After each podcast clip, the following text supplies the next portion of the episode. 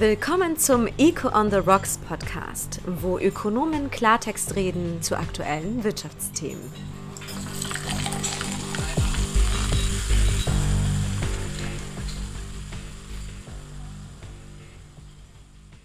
Guten Abend, Veronika. Hallo, Michael. Hallo, Peter. Hallo, Michael.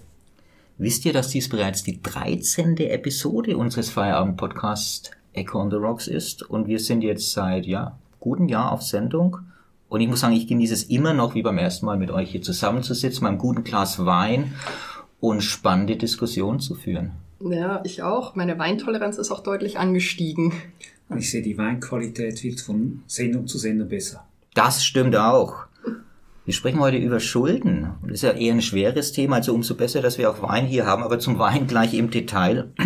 Wie habt ihr es denn persönlich so mit Schulden? Die Menschen teilen sich ja oft so in zwei Gruppen auf. Also die einen haben eher weniger Hemmung und Probleme, Schulden zu machen, sich etwas in der Gegenwart zu gönnen, guten Wein zum Beispiel, und erst in der Zukunft dafür zu bezahlen. Bei vielen Staaten ist das ja auch der Fall. Und dann gibt's ja doch die zweite Gruppe, denen sind Schulden ja etwas ganz Befremdliches, stellen eine Verpflichtung dar und ja, fühlen sich auch nicht mehr äh, frei und wohl dabei und unabhängig. Zu welcher Gruppe gehört ihr? Ja, ich bin also vom Typ her eher so der Sparfuchs. Und das heißt natürlich auch, dass ich mich nicht gerade verschulde. Aber ist es dann für dich, wenn du dich mal schuld, verschuldest, also Hypothek oder sonst wie, schläfst du dann schlecht oder? Dann Nein, also wenn ich es durchgerechnet habe und schon weiß, das macht Sinn, dann passt das für mich. Aber es ist sicher nicht das Erste, was ich machen würde und sicher nicht für den Konsum. Bei mir ist es tatsächlich so, als Sohn eines Bankdirektors, wo das Geschäftsmodell ja war, auch den Leuten, äh, äh, den Kunden Hypotheken zu verkaufen, ein, ein unverkrampftes Verhältnis äh, zu Schulden solange sie eben auch dann zurückbezahlt werden eines Tages. Äh, Bauchweh bereitet mir, wenn äh, als Liberaler, wenn der Staat übermäßig Schulden macht tatsächlich. Ja. Und im Privaten, im Privaten habe ich äh, selbst keine Schulden. Also ich bin schuldenfrei und darum auch sehr glücklich. Ja, bei mir ist genauso. Ich gehöre eher zur zweiten Gruppe. War letztens mal beim Nachtessen, hatte Bargeld vergessen und die Karte ging nicht. Muss den Freund aushelfen. Schon schlechtes Gewissen gehabt. Aber wir diskutieren ja heute nicht über Privatschulden, sondern über Staatsschulden, wann sie Sinn machen, wofür sie alles gut sind und wann und für wen sie schlecht sind und auch wie hoch sie eigentlich sind. Denn was ja alles zu den Staatsschulden zählt, das hängt ja auch stark von der Sichtweise ab und wie man es auch bemisst letzten Endes. Und wir haben ja den Titel der heutigen Folge, haben ja bewusst gewählt, was wäre, wenn die Schweiz eine 300% Staatsschuldenquote hätte. Aber warum diese Zahlen? Naja, wenn man die Schulden jetzt genau berechnet, und dazu kommen wir nachher auch noch explizit, implizit, dann liegen wir eigentlich schon über den 300 Prozent. Und die Schweiz gehört zu den mit am höchsten verschuldeten Ländern und das wissen eigentlich viele gar nicht. Wäre ich selbst die Schweiz mit diesem Schuldenstand, als ich könnte keine Nacht mehr ruhig schlafen. Aber lasst uns doch mit der Weinauswahl beginnen. Peter, was haben wir denn? Passend zum Thema Verschuldung von Staaten natürlich einen griechischen Weißwein ausgewählt. Wir können vielleicht, bevor ich die Zahlen dann nenne, von der griechischen Staatsverschuldung mit dem griechischen Weißwein anstoßen. Veronika, genau. danke, dass Prost. du hier bist. Zum Wohl, Veronika. Zum Wohl. Und auch unseren Hörern, die hoffentlich jetzt vielleicht auch ein Glas Wein in der Hand haben. Zum Wohl. Das ist ein, zum Wohl, ist ein äh, griechischer Weißwein von der äh, Domain äh, Sigalas aus Santorini. Ein, ein wirklich ein frischer Weißwein äh, mit außerordentlich guter Säure. Mineralität kommt natürlich aus dem vulkanischen Boden und darum mundet er aus, auch uns ausgezeichnet. Thema Griechenland, du hast es schon angesprochen. Spannender Fall, Thema Staatsverschuldung. Ja, 211 Prozent äh, Staatsschuldenquote, Schulden vor allem auch äh, genutzt äh, zum Konsum der Staatsangestellten, um diesen Konsum anzuheben. Also äh, eigentlich äh, eine, eine vollkommen falsche Politik aus, aus, aus liberaler, liberaler Warte, kaum gewinnbringende Infrastrukturprojekte und weil eben die Schulden, Schuldenaufnahme, äh, Geldaufnahme gemacht wurde im Ausland, nicht im Inland. Jetzt im Vergleich, Japan hat ja macht, äh, nimmt die Schulden, das Geld auf im Inland, darum ist es kein Problem, aber weil Griechenland das Geld im europäischen Raum, in der Eurozone aufgenommen hat, natürlich diese erheblichen Probleme und nachher quasi auch diese Kaskaden von, von Problemen. Darum ist Griechenland vom Wein her ein hervorragendes Beispiel, von der Schuldenpolitik eines Staates ein, ein sehr, äh, leider ein, ein schlechtes Beispiel. Und hat eigentlich die ganze Eurozone in die Krise reingerissen mit diesen Schulden. Also es lernt uns ein bisschen, dass dann nur weil man Schulden machen kann, sollte man es vielleicht nicht unbedingt machen.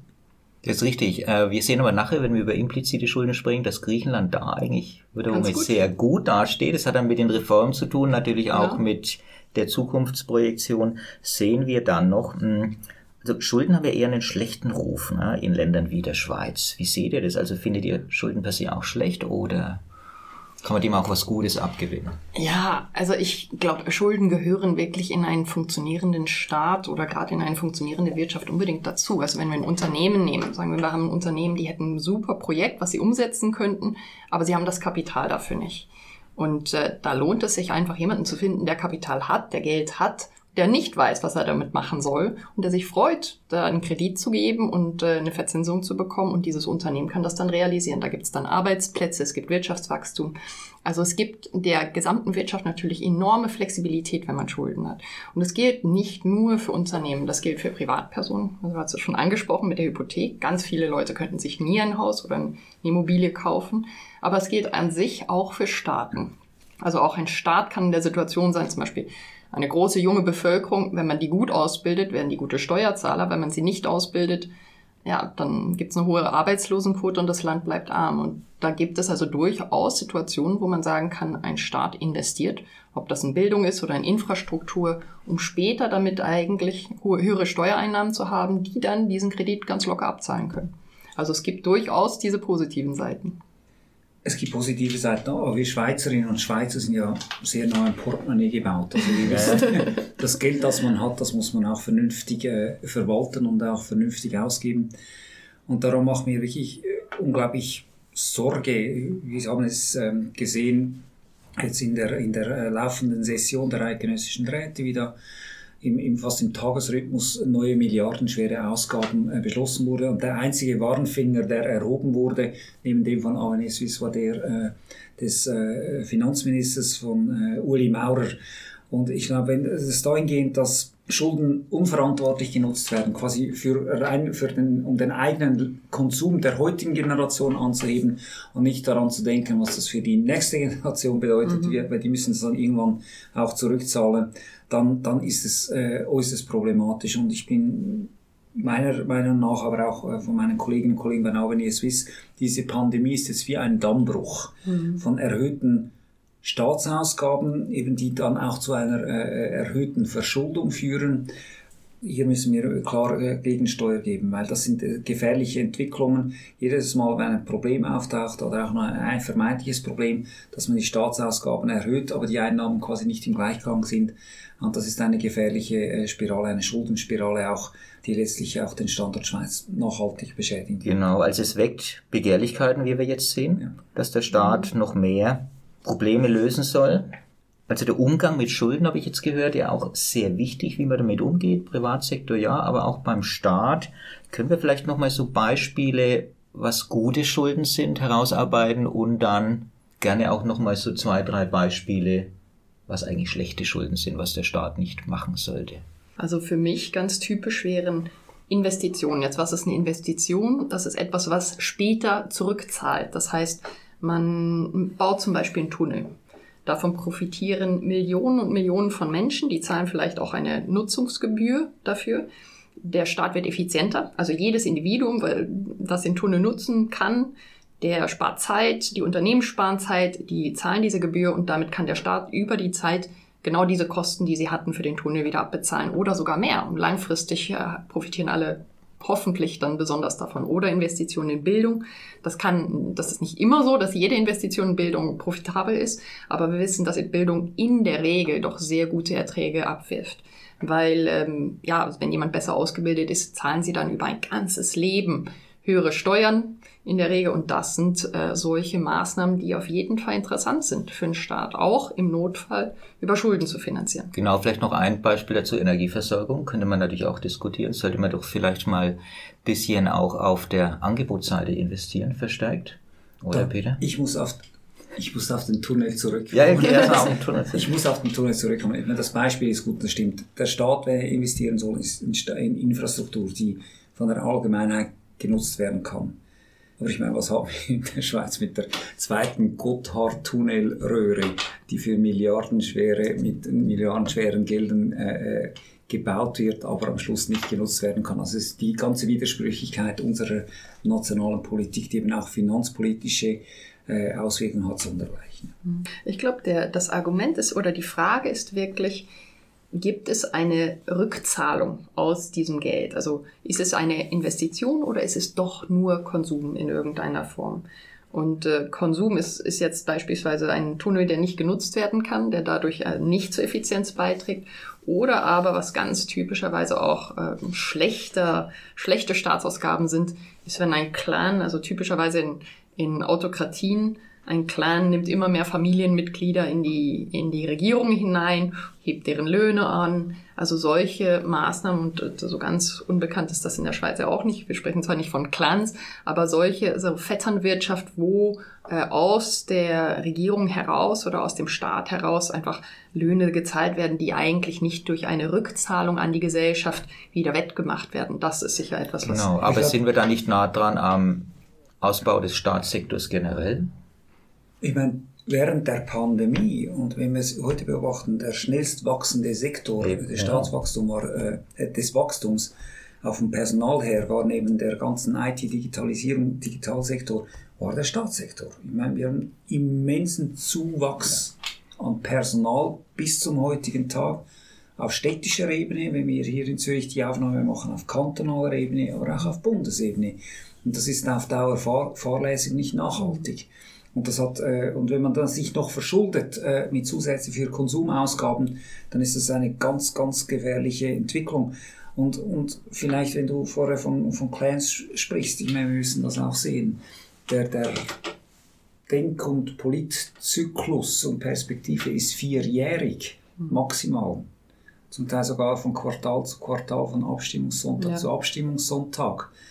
Und darum ist diese Verpflichtung oder auch diese, diese rationale Diskussion, wie hoch dürfen die Schulden überhaupt sein, äh, kann sich die Politik bis zu einem gewissen Maß entbinden. Und das äh, ist ein Zeichen, dass wir hier in der Schweiz vielleicht wieder mehr darüber reden müssen, über implizite Staatsverschuldung, explizit was zulässig ist und was nicht. Aber im Moment ist das fast leider offen bzw. der Boden durchbrochen. Genau. Und man hat wirklich auch die finanzpolitische Verantwortlichkeit verloren hierzulande. Implizit, explizit kommen wir gleich noch zu sprechen. Vielleicht noch kurz zum Thema Schuldengrenze, äh, Schuldenbremse, sorry. Also Staatsschulden zu gewissen Zeiten auszuweiten kann sinnvoll sein, aber eben dann äh, in besseren Zeiten auch bei Haushaltsüberschüssen diese wieder zu reduzieren. Und das passiert ja leider zu selten, ne? vor allen Dingen in Ländern ohne Schuldenbremse. Wir haben eine. Aber wie siehst du das, Peter? Eine Schuldenbremse ist absolut, absolut notwendig. Ich meine, das hat, das ist die Erfolgsgeschichte der Schweiz der letzten 20 Jahre. Es ist einer dieser wirklich standortrelevanten Faktoren. Und wir haben jetzt aufgrund der, der ganzen Pandemie, weil 20 Milliarden im ersten Pandemiejahr, 20 Milliarden im zweiten Pandemiejahr Ausgaben anfielen und jetzt im laufenden Jahr, glaube ich, gegen 10 Milliarden bewegen wir uns hin, natürlich wieder eine, eine erhöhte äh, Verschuldung passiert. Und äh, es gibt dieses sogenannte Amortisationskonto, es gibt dieses Ausgleichskonto. Beide unterliegen eigentlich einer nachhaltigen Finanzierungspflicht, eben mit, mit einer letztlich äh, direkten oder indirekten Schuldenbremse. Und hier ist es notwendig, dass diese Schuldenbremse auch wirkt und nicht aufgeweicht wird. Weil es ist äh, Verfassungsrang, es ist Gesetzgebungsrang. Und wenn wir aber sehen, ich sage nochmal, was in der laufenden Session passiert, über Gesetzgebung hinweg, beschließt man neue Finanzierungen, Unterstützungsmaßnahmen, weil wir in diesem Land im Moment 3% Inflation haben. Während der Deflationsphase hat nie jemand davon gesprochen, äh, irgendwelche äh, Transferleistungen zu reduzieren. Zeigt, im Moment hat man das finanzpolitische Maß der Rationalität verloren. Ich würde auch hinzufügen, also die Schweiz ist absolut nicht ähm, darf nicht glauben, dass sie von die, diesen, dieser Schuldenproblematik oder dem, äh, der, der Einfachheit der Schulden, dass sie davon verschont bleiben kann. Also wir wissen, in den 90er Jahren hatten wir eine sehr schnelle Ausweitung der, der Staatsschulden. Und genau das war eigentlich der Auslöser. Also wir hatten eine Ausweitung der Staatsschulden, dann kam noch die Ausfinanzierung der Pensionskassen des Bundes und der bundesnahen Betriebe dazu. Und das, das hat wirklich dazu geführt, dass wir sehr stark gesehen haben, wie die Schuldenquote anstieg und dann äh, die Zustimmung für eine Schuldenbremse entsprechend auch in der Bevölkerung vorhanden war. 85 Prozent der Abstimmenden haben gesagt, ja, wir mhm. möchten das. Und auch heute steht das Volk hinter dieser Schuldenbremse. Das heißt auch, auch in der Schweiz weiß das Volk, ähm, Vertrauen ist schön und gut, aber Regeln und Kontrollen sind besser. Und daran müsste man sich in der Politik eigentlich auch halten. Ja, ganz wichtig, ganz wichtig auch unser zweiter Wein. Ich würde sagen, wir gehen über zum Rotwein. Danke. Und zwar aus Chile. Mehr zu Chile gleich. Das ist ein Montes Alpha, ein Syrah. Und aus dem Colchagua Valley kenne ich jetzt persönlich nicht. Ich war noch nie in Chile, aber zum Wohl. Zum Wohl. Aber danke für. Danke, Peter. Meins. Chile gilt ja häufig ein bisschen als Musterschüler, was Schulden angeht. Stimmt. Tiefe Staatsausgaben, relativ gesehen zu den Einnahmen, aber man muss gleichzeitig sagen, sehr tief, wenn es darum geht, auch äh, Ausgaben für die öffentliche Bildung. Äh, wir sehen dort auch Disparitäten in der Gesellschaft. Das heißt, per se tiefe Staatsausgaben, tiefe Schulden heißt nicht immer, dass das quasi auch aus Standortsicht äh, das Beste ist. Und das, das äh, stellen wir in, in Chile fest. Also ich bin auch per se natürlich für tiefere Staatsausgaben hierzulande, äh, auch in den europäischen Ländern. Ich finde, da überborden wir bisweilen. Aber Chile ist für mich nicht das Beispiel, trotz diesem hervorragenden Wein, wie man es richtig machen sollte. Sie ein Extrembeispiel, ja. Ich denke, da ist es wirklich einfach äh, wichtig, das Bewusstsein muss immer vorhanden sein. Erhöht man die Ausgaben, so muss man die Einnahmen erhöhen. Also, dass man nicht Schulden finanziert, also Konsum besonders nicht Schulden finanziert, sondern dann eben über Steuern finanziert. Und so transparent muss man dem Volk gegenüber sein und sagen, wenn wir bessere Bildung haben möchten oder die höhere Sozialausgaben, dann müssen wir das über die Steuern finanzieren. Und schließlich ist das ja ehrlich. Also ich glaube, das ist ganz wichtig, dass äh, Schulden nicht genutzt werden, um ja, sich beliebt zu machen, sondern dass man ganz ehrlich sagt, ja, Ausgaben und Einnahmen müssen irgendwo im Einklang bleiben. Wir haben es gerade von dir schon gehört, Peter, liberale Ökonomen propagieren ja in der Regel eher die tiefen Staatsschulden. Warum denn eigentlich? Gut, am Schluss ist es äh, dieses globale Begriff in jedem liberalen Parteiprogramm, in jeder liberalen Zeitung, in der NZZ oder wenn du was auf deinem äh, Blog publizierst oder Veronika auch, es geht wirklich tatsächlich am Schluss um die Eigenverantwortung und nicht alles die Delegation und die Delegierung der Verantwortung an den Staat. Wenn man das macht, dann führt das automatisch zu erhöhten Staatsausgaben und, und am Schluss auch zur Verschuldung, wenn die Einnahmen stimmen. Und darum ist, glaube ich, die Frage, wird der heutige Konsum dank staatlichen Transferleistungen, wenn er nicht quasi durch die Einnahmen gleichwertig finanziert wird, auf zukünftige Generationen verschoben. Das ist keine nachhaltige, nachhaltige Art und Weise der Finanzierung eines Staates und auch keine nachhaltige Politik.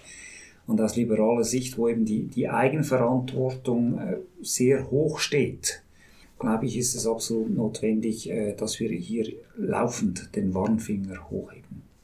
Absolut. Und ich glaube, so ein bisschen die Sorge von liberalen Ökonomen ist einfach auch die Erfahrung.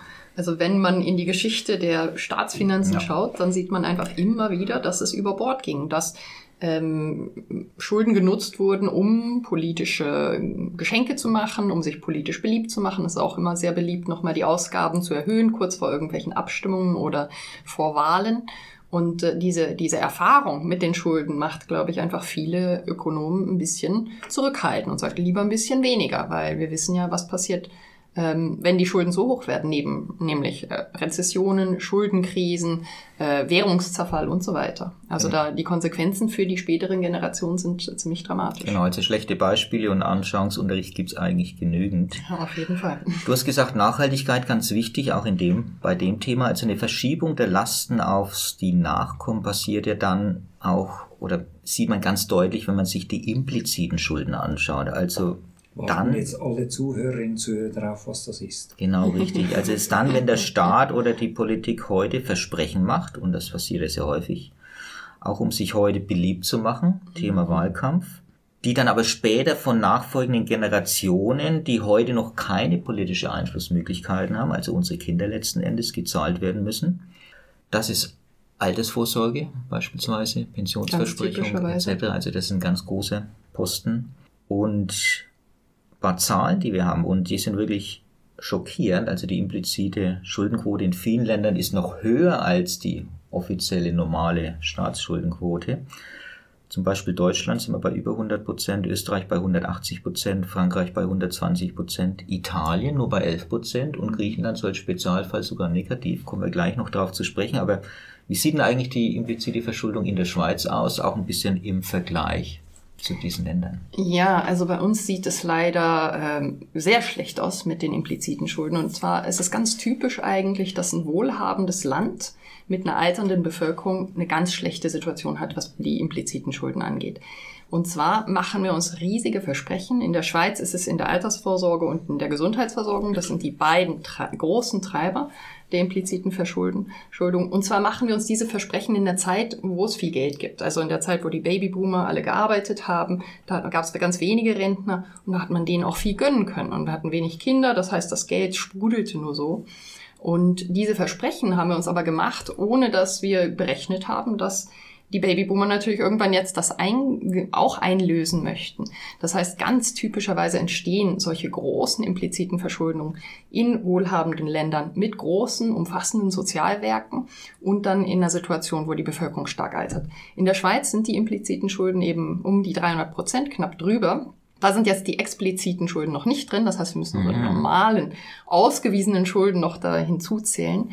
Und ungefähr 125 Prozent davon, das ist die AHV. Das heißt, das sind die Gelder, die wir uns heute schon versprochen haben, für unsere, auch wir, für unsere Renten, wo wir aber nicht wissen, woher das kommt, weil es einfach viel zu wenige Junge gibt, um das zu bezahlen.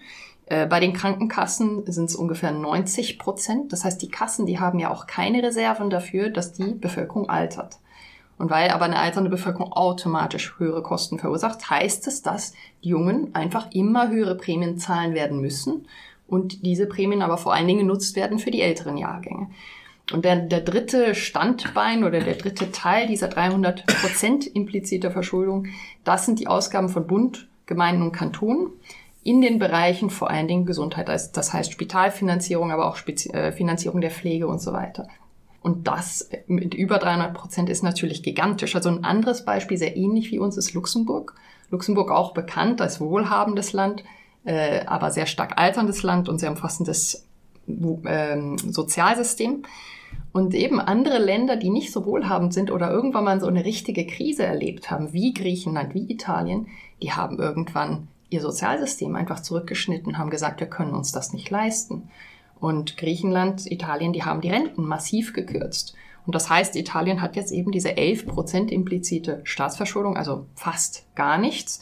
Ähm, Griechenland, äh, Portugal auch sogar eine negative implizite Staatsverschuldung. Die haben auch einfach die Leistung wirklich in der Krise zurückgeschnitten. Ähm, aber ein Land wie die Schweiz, was keine wirklich große Krise durchlebt hat, äh, möchte das sicher nicht antun. Und Aber die positiven Beispiele, die müssen das natürlich auch durchhalten. Ne? Also wenn es eine Gesetzesänderung gibt und hoppla, dann genau. ist das natürlich es auch Geschichte. Es bräuchte eine Gesetzesänderung.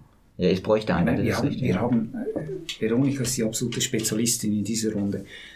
Wir haben eine der höchsten Lebenserwartungen weltweit zum Glück. Ich meine, das ist wirklich ein Privileg für unsere Gesellschaft.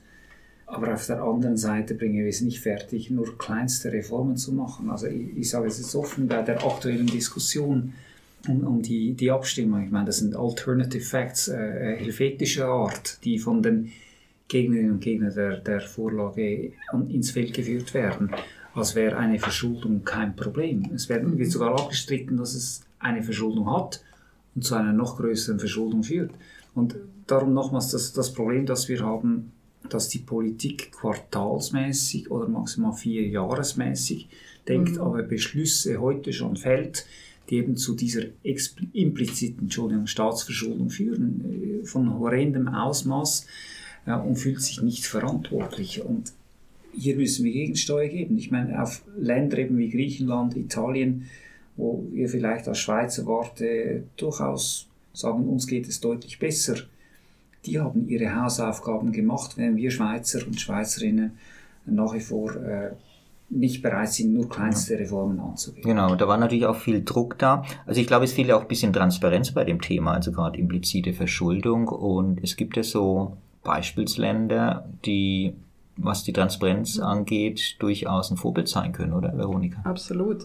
Ja, also eigentlich sind diese impliziten Schulden, die sind ja wirkliche Schulden. Das ist ein Versprechen des Staates, das in Zukunft zahlen wird. Und das müsste eigentlich in der Politik ersichtlich sein und für Entscheidungsträger ersichtlich sein. Aber in der Schweiz ist es nicht so klar. Also ein Politiker kriegt nicht jedes Quartal irgendwie ausgewiesen, das werdet ihr in Zukunft alles zahlen müssen, sondern es werden nur die expliziten Schulden ausgewiesen. Und dann werden in, in kleinen Projekten wird, kommt ein Projekt, wo dann diese impliziten Schulden mal berechnet werden, aber die bekommen einfach überhaupt nicht die Bedeutung, äh, die sie eigentlich bräuchten. Und da gibt es andere Länder, die bilanzieren nicht wie die Schweiz. Die Schweiz bilanziert ein bisschen wie ein Kiosk. Was kam dieses Jahr rein? Was ging dieses Jahr raus? Viel mehr wollen wir gar nicht wissen. Gut, aber ich liebe auch den Kiosks.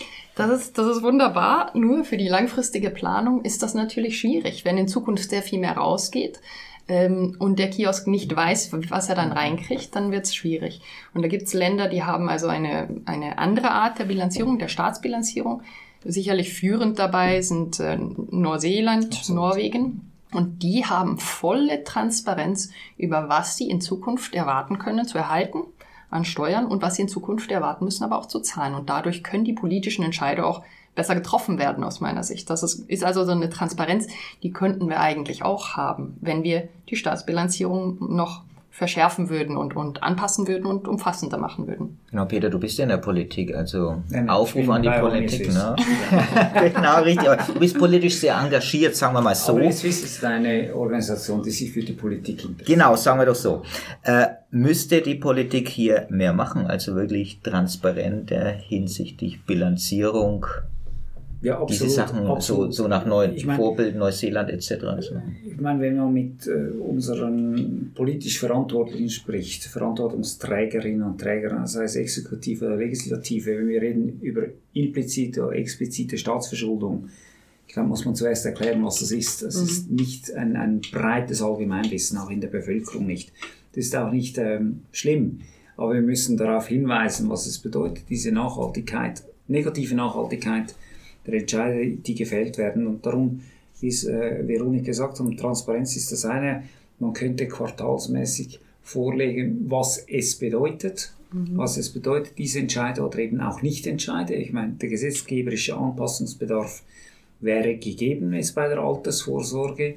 Man könnte auch darauf hinweisen, wenn wir jetzt sehen, immer, nur schon in der laufenden Parlamentssession im, im Herbst, was es bedeutet letztlich äh, für neue Konsumausgaben, die geschaffen wurden, einfach die Sachlichkeit erhöhen. Und je, mehr Sachinformationen man liefert, glaube ich durchaus auch, dass die Politik aufnahmefähig ist und dann auch bessere Entscheidungen zu fällen.